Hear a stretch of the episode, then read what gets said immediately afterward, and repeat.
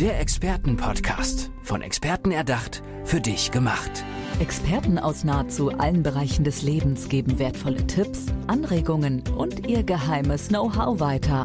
Präzise, klar und direkt anwendbar. Von A wie Affiliate bis Z wie Zeitmanagement. Der Expertenpodcast macht dein Leben leichter. Nie wieder lahme Pitches. Das ist die Lebenseinstellung von meinem nächsten Gast hier im Podcast. Die Rede ist natürlich von Andreas Gärtner. Herzlich willkommen, Andreas. Schön, dass du hier bist. Wir müssen ganz kurz mal über ein Stichwort sprechen, das, glaube ich, dich besonders bewegt, und zwar Visual Story Selling. Mhm. Erzähl mal, was muss man sich darunter vorstellen? Das hört sich, glaube ich, für, für viele Leute so ein bisschen abstrakt an. Gibt ja noch den einen oder anderen, der vielleicht auch nicht so gut äh, ja, der englischen Sprache mächtig ist und sich darunter nicht viel vorstellen kann. Mhm. Also Visual Story Selling ist im Grunde, äh, stell dir vor, ich trage jetzt hier einen Schottenrock. Mhm. Ja, habe ich jetzt nicht an, aber stell dir vor, ich habe einen Schottenrock an. Als erstes hast du ein Visual im Kopf, ein Bild. Was hat da drunter? Vielleicht willst du das Bild gar nicht haben, ja, aber du hast es schon. Punkt zwei ist Storytelling. Du überlegst dir, hm, also Storytelling heißt Geschichten erzählen. Du erzählst dir eine Geschichte, eine kurze, kommt der aus Schottland? Vielleicht siehst du mich über die Highlands hüpfen als kleinen Jungen. Und jetzt kommen wir zum Thema Selling, verkaufen, heißt im Kopf bleiben. Du wirst dich, meinen Namen hast du vielleicht wieder vergessen, aber dich erinnern, das war der Typ mit dem Schottenrock. Und das ist Visual Story Selling. Das ist auch ein sehr, sehr schönes Branding auch irgendwie. Und jetzt gerade, wo du es gerade gesagt hast, ja, das erzeugt jede Menge Bilder in meinem Kopf. Ich habe mir jetzt nicht unbedingt die Frage gestellt, was man da drunter tragen könnte, aber auf jeden Fall, keine Ahnung, ich sehe irgendwie so Scotch und irgendwie so die Highlands und mhm. keine Ahnung. Also es mhm. ist auf jeden Fall eine sehr schöne Sache. Und ähm, jetzt müssen wir auf jeden Fall noch ganz kurz eine Sache klären. Du hast mir im Vorgespräch erzählt, dass du 20 Jahre Präsentationsforschung betrieben hast, ja. um dieses Programm selbst zu erstellen. So ist es. Seit 20 Jahren mache ich Präsentationsforschung. Das heißt, ich studiere Präsentationen, mehr als 4000 sind es mittlerweile geworden, und die studiere ich, weil ich dafür bezahlt werde und wurde. Denn ich bin Diplom-Illustrator, das mhm. heißt, ich habe das Zeichnen studiert und habe dann äh, den Auftrag bekommen von meinen Kunden, bitte Andreas, höre hier zu und mache ein Bild draus am Ende. Graphic Recording ist da so ein Überbegriff. Das heißt, ich habe die Essenzen gezeichnet für meine Kunden. Das bedeutet auch, dass ich oft der Einzige war, der in diesen Präsentationen noch zugehört hat, weil alle anderen schon weggepennt sind. Das bedeutet aber auch, ich habe die Besten der Besten reden, präsentieren und verkaufen hören gehört. Und äh, ja, daraus habe ich Werkzeuge entschlüsselt und die mache ich für alle nutzbar. Okay, bevor wir jetzt ein paar Lifehacks haben möchten, wie man seine Präsentation besonders gut, lebendig und auch, ich sag jetzt mal, touching irgendwie aufbaut, äh, würde ich gerne mal wissen, was deiner Meinung nach so die ja weit verbreitesten und gröbsten Fehler sind, die man so am meisten sieht. Mhm. Der gröbste Fehler, das was absolut Einschlafpotenzial hat, also Präsentationsanästhesie sozusagen, ja, ist folgendes. Wenn du präsentierst wie als würdest du eine Bedienungsanleitung vorlesen super einschläfernd. Ja, also äh, äh, begleitetes Vorlesen, das schläfert immer ein. Oder wenn du deine Präsentation so aufbaust, dass sie eigentlich eine Dokumentation ist. Das heißt, du nutzt sie nicht zum Präsentieren, sondern du willst sie im Nachgang direkt rausschicken. Das alles verstehen auch die, die nicht dabei waren. Das ist das schläfert ein. Die Leute sind schneller beim Lesen, die folgen dir gar nicht mehr. Das sind so die größten, größten Fehler, äh, alles voll zu knallen und zu langweilen. Also sagst du quasi, weniger ist mehr manchmal auf den, auf den, auf den Folien, auf den Slides, wie auch immer man das auf jeden Fall nennen möchte. Mhm. Und dann geht's halt wirklich darum, dem Ganzen irgendwie Leben einzuhauchen mit dem, was man sagt. Absolut, weil wir kaufen die Gesch wir kaufen, also wenn du mir jetzt ähm, in einem Verkaufsgespräch bist, kaufe ich von dir nicht das Produkt, sondern ich kaufe die Geschichte die ich von dem Produkt habe, die ich mir erzähle und meinen Kollegen, meinen Freunden, meiner Familie erzähle. Ich kaufe von dir das Produkt auch, ich, ich kaufe nicht das Produkt, sondern ich kaufe das Bild, was ich davon habe. Mhm. Ja, und genau das macht den Unterschied. Diese emotionale, diese emotionale Entscheidung kommt über die Geschichten und über die Bilder. Okay. Ähm, dann müsste ich auf jeden Fall noch eine Sache wissen und zwar, wie genau sieht deine Arbeit da aus? Also ist es so, du setzt dich quasi mit Menschen hin, die gecoacht werden möchten und sagen, okay, so baust du deine Präsentation am besten auf und so präsentierst du im Sinne von, du gibst den Leuten noch wirklich so, ich weiß nicht, Sprecherziehung, vielleicht auch irgendwie bringst denen bei, dass sie weniger Ös und As äh, reinbringen, dass die Sätze nicht mit Ja Leute oder keine Ahnung äh, anfangen oder wie muss man sich das genau vorstellen? Das sieht so aus, dass ich in meinen 1 zu 1 Coachings und in meinem Seminar gehen wir drei Dinge durch. Und zwar erstens, wir verdichten Das ist das, was am schwierigsten ist. Also durchs Verdichten machen wir nämlich das Komplexe einfach. Mhm. Dann kommen wir zum Verbildlichen, Nummer zwei. Und das, durch das Verbildlichen machen wir das Einfache spannend. Mhm. Und dann kommt der dritte Punkt, da machen wir nämlich das Verkaufen und das machen wir über Storytelling. Und ganz konkret kriegen meine Kunden am Ende dann zehn Slides, zehn Folien sozusagen, mit denen sie überzeugen. Also du siehst schon sehr konkret in drei Schritten vom Verdichten, Verbildlichen, Verkaufen. Ähm, da entwickeln wir das dann zusammen.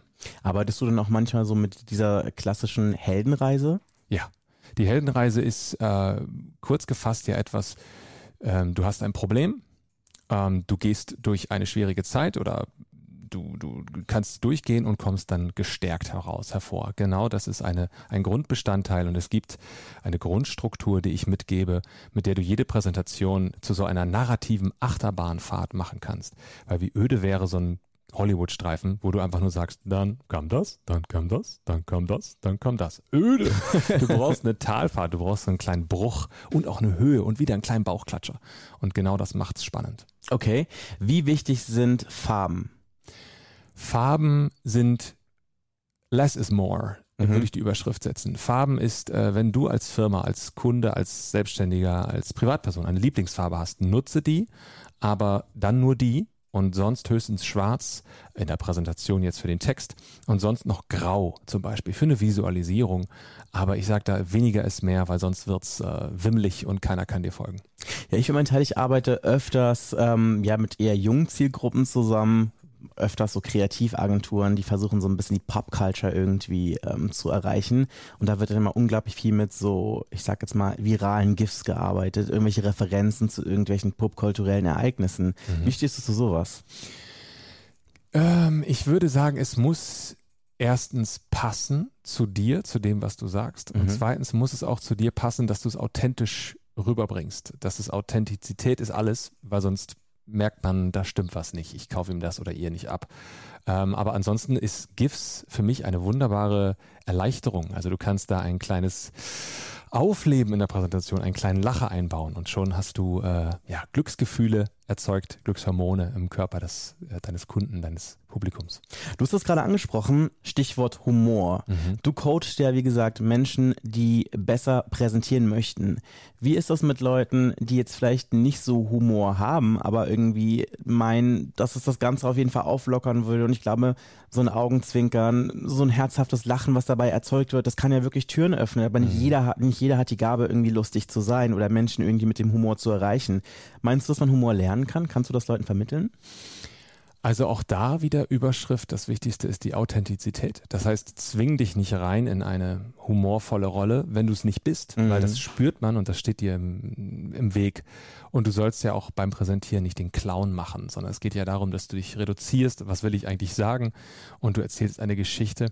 Und du kannst natürlich in, diesem, in dieser Geschichte auch eine, eine Art von Humor einbauen. Und der beste Weg für Humor ist aus meiner Sicht, sich selbst nicht so wichtig zu nehmen. Also das heißt, wenn du dich ein bisschen über dich lustig machst, ein bisschen, ja, also ähm, das ist mir nicht super gut gelungen oder das ähm, ähm, diesen und diesen Fehler habe ich mal gemacht. Das macht direkt, äh, da kann man gemeinsam schmunzeln und Mhm. du erschaffst direkt Vertrauen zu dem gegenüber. Also das heißt, dass man wirklich auch, wenn man sich irgendwie mal so ein bisschen verhuddelt, verspricht oder keine Ahnung, gibt's ja auch so ab und zu, ich glaube vor allem jetzt auch äh, während Corona, dass man online präsentiert, dass dann vielleicht mal das Internet weg ist, jemand gemu nicht gemutet ist oder irgendwas passiert, dass eine Folie sich nicht laden lässt, ein Mhm. Element nicht abgespielt wird auf der Präsentation, das dann auf jeden Fall ehrlich, aufrichtig thematisieren und dann einfach so eine gewisse Nähe aufbauen dadurch, ja? Absolut, ganz genau. Also, dass du au äh, authentisch damit umgehst mit der Situation, nicht drüber hinweggehst oder irgendwie rot wirst, sondern einfach souverän es ansprichst. Aber ich gebe dir mal ein Beispiel. Ähm, zum, du kannst sowas sagen, ja, wie ich stehe jetzt hier vor euch, wenn ich jetzt einen Schottenrock anhätte. Mhm. Ja, wir sind wieder bei dem Bild. Ich stehe jetzt hier im Schottenrock vor dir. Und jetzt könnte ich einen auf cool machen. Uga, Mhm. uga, ich bin der coole Typ. Ja, das schafft Distanz. Eine humorvolle, entspannte Nummer ist zum Beispiel zu sagen, ja, jetzt stehe ich hier vor dir wie Braveheart für Arme. On a budget. Das macht halt gleich sympathischer. Also Du ziehst dich ein bisschen äh, mach sich ein bisschen kleiner einfach. Das ist ein bisschen ne, Humor und sich selbst nicht so wichtig zu nehmen. Mhm. Was ähm, ganz viele Leute sicherlich auch kennen in unterschiedlichsten Bereichen, beispielsweise wenn man jetzt in der Uni präsentiert, wenn man auf Arbeit präsentiert, wenn man aber vielleicht auch mal irgendwie von ein paar Kollegen sprechen muss.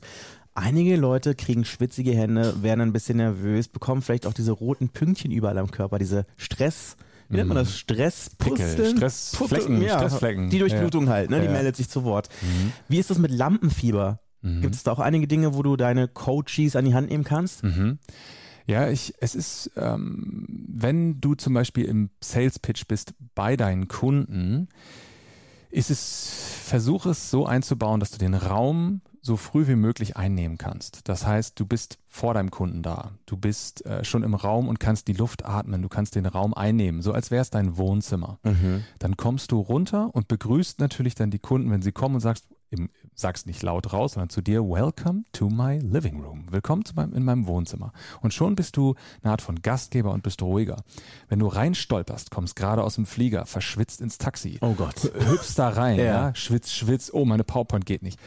Das, alle Tore sind offen für Nervosität. Du fängst an zu schwitzen und oh Gott, oh Gott, das soll doch alles viel cooler sein. Das heißt, sei früher da, hab den Raum, schaff den Raum und mach ihn zu deinem. Das gibt extrem souveräne Ruhe. Das ist auf jeden Fall ein sehr guter Tipp, den ich glaube ich auf jeden Fall für alle künftigen Präsentationen, die ich irgendwann mal in meinem Leben machen werden muss oder möchte, äh, auf jeden Fall berücksichtigen werde. Das ist auf jeden Fall ein sehr guter Tipp. Und jetzt Butter bei die Fische. Wir wollen die Lifehacks hören. Sehr gut. Bevor, du hast gerade noch, äh, ich möchte noch einen Punkt ansprechen zu den Präsentationen. Das war jetzt in einem Raum. Ja, wie kann Mhm. man da äh, einen Unterschied machen? Aber wir müssen ja auch ganz oft virtuell präsentieren. Ja. Also Teleselling. Ja? Ja. Also im Video, wenn du im Video bist vor deinen Kunden. Da ist der Riesenunterschied, ein riesen Gamechanger ist Bild in Bild. Das Mhm. bedeutet, ich sehe dich vor deiner Folie. Das kann man ganz einfach in einem Programm, in Teams zum Beispiel, was ich nutze, da gibt es einen Knopf, da drückst du drauf und dann geht das. Das Mhm. nennt sich Moderatorenmodus. Plötzlich hast du die Sichtbarkeit völlig verändert, weil wenn du das nicht machst, ist es so, wie du, stell dir vor, du bist auf einer ähm, Veranstaltung, da ist ein Speaker Mhm. und der sagt, so, jetzt zeige ich mal meine Folien und geht hinter die Bühne. Ja. Und du siehst den Speaker nicht mehr. Du schaltest ab. Ja. Ja. du denkst, du guckst, guckst aufs Handy, daddelst drum, machst Einkaufspläne, was du noch machen musst und so. Wenn der Speaker aber auf der Bühne ist, hörst du mehr zu. Mhm. Dann bist du dabei. Und das nutze auch fürs, für den Videocall. Ja. Ein Knopf drücken, Moderatorenmodus in Teams und du bist mit deinem Körper, mit deinem Kopf vor deiner Folie und du hast den Kunden so einfach viel mehr Blickkontakt, viel mehr Nähe. Okay, das ist auf jeden Fall auch ein sehr guter Lifehack. Aber wie machen wir das zum Beispiel bei einem Elevator Pitch? Beispielsweise du hast irgendwie die Gelegenheit, die relativ spontan und kommt. Vielleicht hast du auch gar nicht so die Gelegenheit, dich wirklich so richtig darauf vorbereitet zu haben. Du weißt, ich passe meinen Chef an, äh, ab oder den Konzernboss XY oder wer auch immer da der wichtige Entscheidungsträger ist. Ich passe ihn irgendwie ab, treffe ihn irgendwie im weiß ich nicht, im Elevator und äh, habe, keine Ahnung, zwei Minuten Zeit, ihn von meiner Idee oder was auch immer ich mache oder anbieten möchte zu überzeugen. Mhm. Übrigens, kurze Anekdote. Der Elevator Pitch, das Wort, kommt tatsächlich von einem Fahrstuhl-Pitch. Und zwar war das der Herr Otis aus den USA. Ach, der okay. hatte eine, eine Sicherung entwickelt. Das war so um 1870 rum. Eine Sicherung für Fahrstühle. Davor wurden sie hauptsächlich für Gegenstände benutzt, um sie hoch und runter zu transportieren.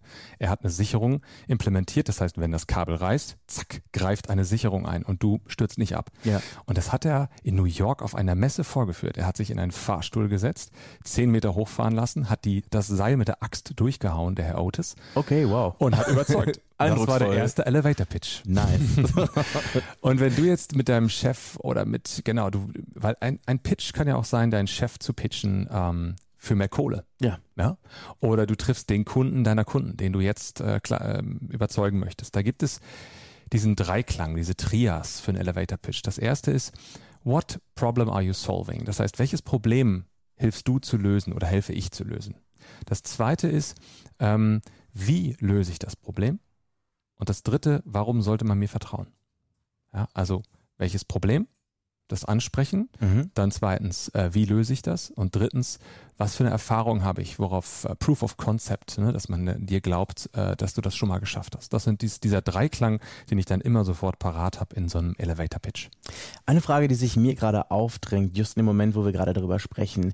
Wie ist das zum Beispiel, wenn ich in einen Raum komme, beispielsweise mit einem Kunden spreche, einer Kundin, die ich bisher noch nie getroffen habe, die ich nicht kenne?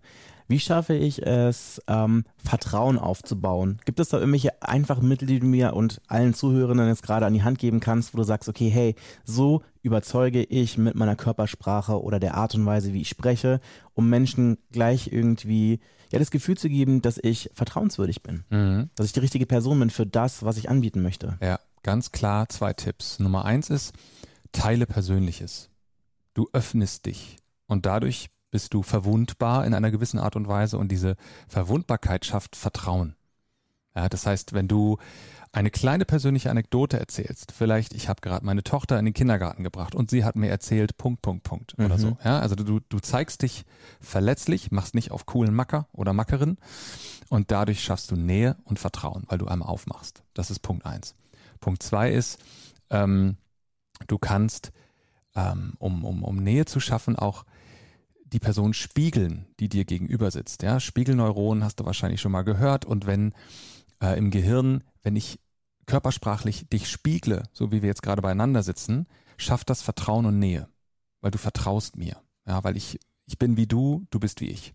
Natürlich nicht übertreiben. Ja, wenn du jetzt die Hände in den Kopf verschränkst und ich mache hier sofort auch den, das sieht total Panne aus. Ja. Also in, in, in kleinen Dosen die Person gegenüber spiegeln, wie sie gerade da sitzt, schafft absolut Nähe und Vertrauen.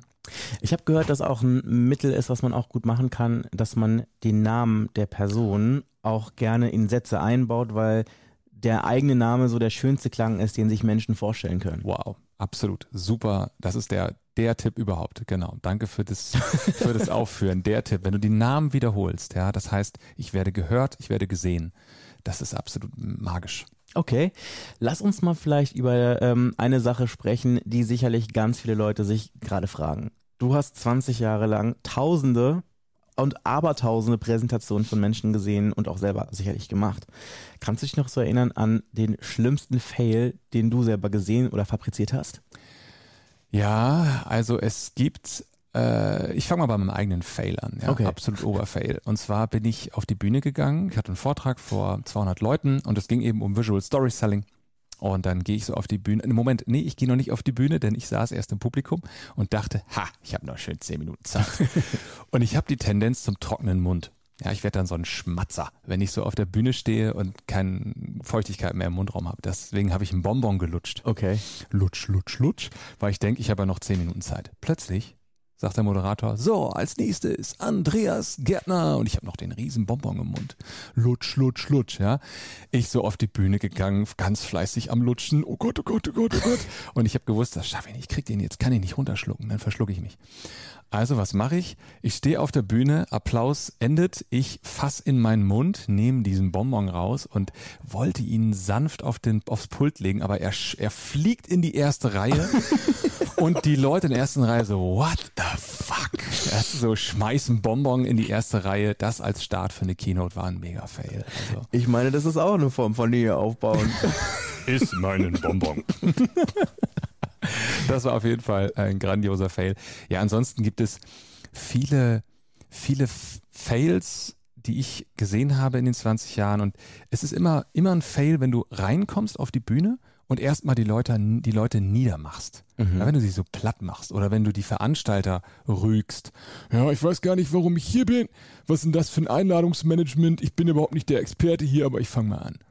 Boah, so kommst Das kommt rein. sehr sympathisch rüber auf jeden Fall. Nobody, keiner hört Nicht. dir zu. Ja? Ja. Oder absolute Fails sind immer nur Uga, Uga, Uga die ganze Zeit. Wenn du dir auf die Brust klopfst, klopfst ich bin der Beste, ich habe dies super gemacht, ich habe das. Die Leute schalten ab. Ja. Ja. Und einmal habe ich das erlebt auf dem Handelsblatt Change Kongress, das war grandios.